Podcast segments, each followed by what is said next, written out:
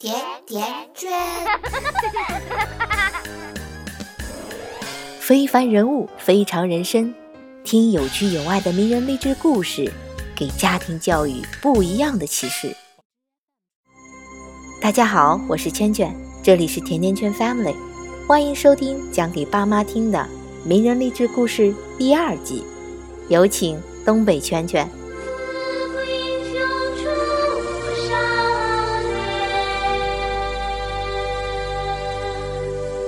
大家好呀，东北圈圈如约而至了。后台老有朋友催圈圈，圈圈你咋还不更新呢？哎呀妈呀，圈圈老感动了，大半夜喂完奶，赶紧滚出来更新。不知道大家这两天刷没刷微博？哎呀，这两天微博热搜全是彭于晏的裸体，电影邪不压正，不管好不好看。不管影评说能不能看懂，就为了这美好的裸体，老阿姨我流着哈喇子也得屁颠屁颠的去支持一下票房。还有人问姜文导演，为啥拍彭于晏的裸体？姜文说，这样的身体比古希腊雕塑还漂亮，为啥不拍呀？然后呢，还死乞白咧的问，为啥要拍屁股？姜文说，因为美呀，对呗。圈圈隔着屏幕就想说问问题的人，你是不是傻？彭于晏这么美，那是老天爷赏饭吃吗？是基因好吗？我跟你说，完全不是。所以现在听音频的小伙伴，你要是也照着镜子觉得自己不好看，你千万不要自怨自艾，你接着往下听。彭于晏小时候那是名副其实的小胖墩儿，上初中的时候身高只有一米五。体重一百四十多斤，妥妥的就是地缸型身材。直到高三那年，他终于觉得自己不能再这么胖下去了。我估摸着呀，是开始暗恋哪个姑娘了，然后就开始注意自己的形象了。他开始锻炼身体，那时候就疯狂迷恋打篮球，终于成功的长到了一米八二的大高个。你以为这就完了吗？从此就前途光明了？并没有，彭于晏从零二年出道拍第一部偶像剧《爱情白皮书》开始，他身上就有一个奇怪的魔咒，但凡跟他一起拍戏，他都能把别人捧红了，然后他自己不红。《爱情白皮书》之后，一起合作的杨丞琳、范玮琪都红了。六号出口之后，一起合作的阮经天也红了，前后有七八年的时间。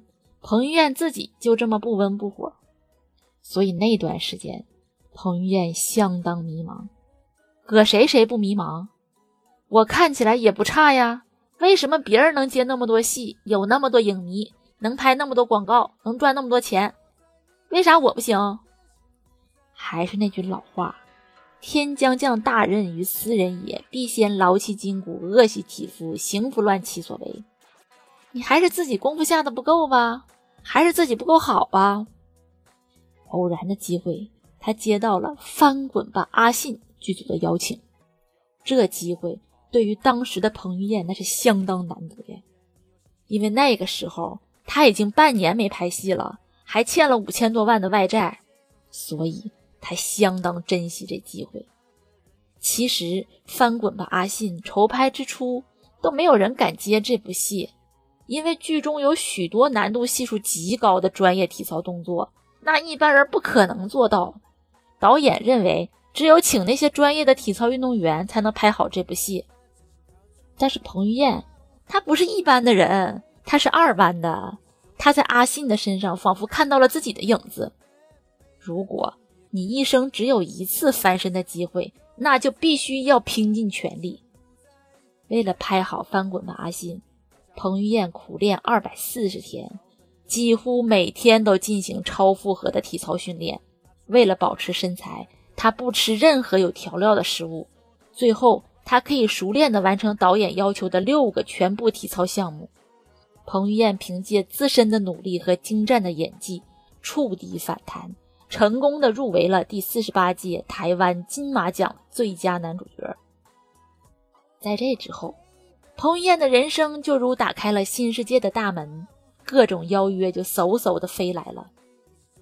然而，他开始骄傲了吗？没有。他开始膨胀了吗？也没有。不像有些人哈，有些流量小生拿了个什么新人奖，就开始不知道天高地厚了。彭于晏还是在勤勤恳恳的努力呀，继续修炼。后来大家都看过《激战》吧？为了这部戏，彭于晏进行了为期三个月的集训，每天呢，除了常规的体能训练之外，还要进行搏击技巧的训练，每天至少训九个小时。然后他就竟然学会了泰拳、巴西柔术、锁技等众多搏击技能。干什么像什么，说的就是他，贼像样。拍《海豚爱上猫》，彭于晏就获得了海豚训练师资格证。他还《听说》，他掌握了手语。拍《我在垦丁天气晴》，他解锁了冲浪。拍《黄飞鸿之英雄有梦》，他学会了虎鹤双形拳和弓字伏虎拳。拍《破风》，他把素质和技术练到可以和职业车手媲美。拍《湄公河行动》，先去学了缅语、泰语和射击。并且参加了泰国皇家御用保安的特训。每拍一部电影，彭于晏都会用尽全身的力气，并解锁一项新技能。他在一次采访中说：“我就是没有才华，所以才用命拼的。”姜文导演给他的评价是：“他的自律性那是相当强，他能做到把灵魂和肉体分开，他用他的灵魂指挥他的肉体。”他的肉体有多少损伤，他不在乎，撒娇和偷懒不存在的。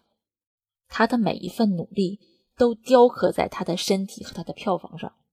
回头再说说你，你就学个术语外，学的怎么样啊？自己真下功夫了吗？还是捧个书做的样子给你爹妈看呢？真下功夫还是假下功夫？最真实的反应就是你的成绩单。暑假过去半个月了，开始写作业了吗？摔跤学得快，弄拙成巧，发现后的真自在。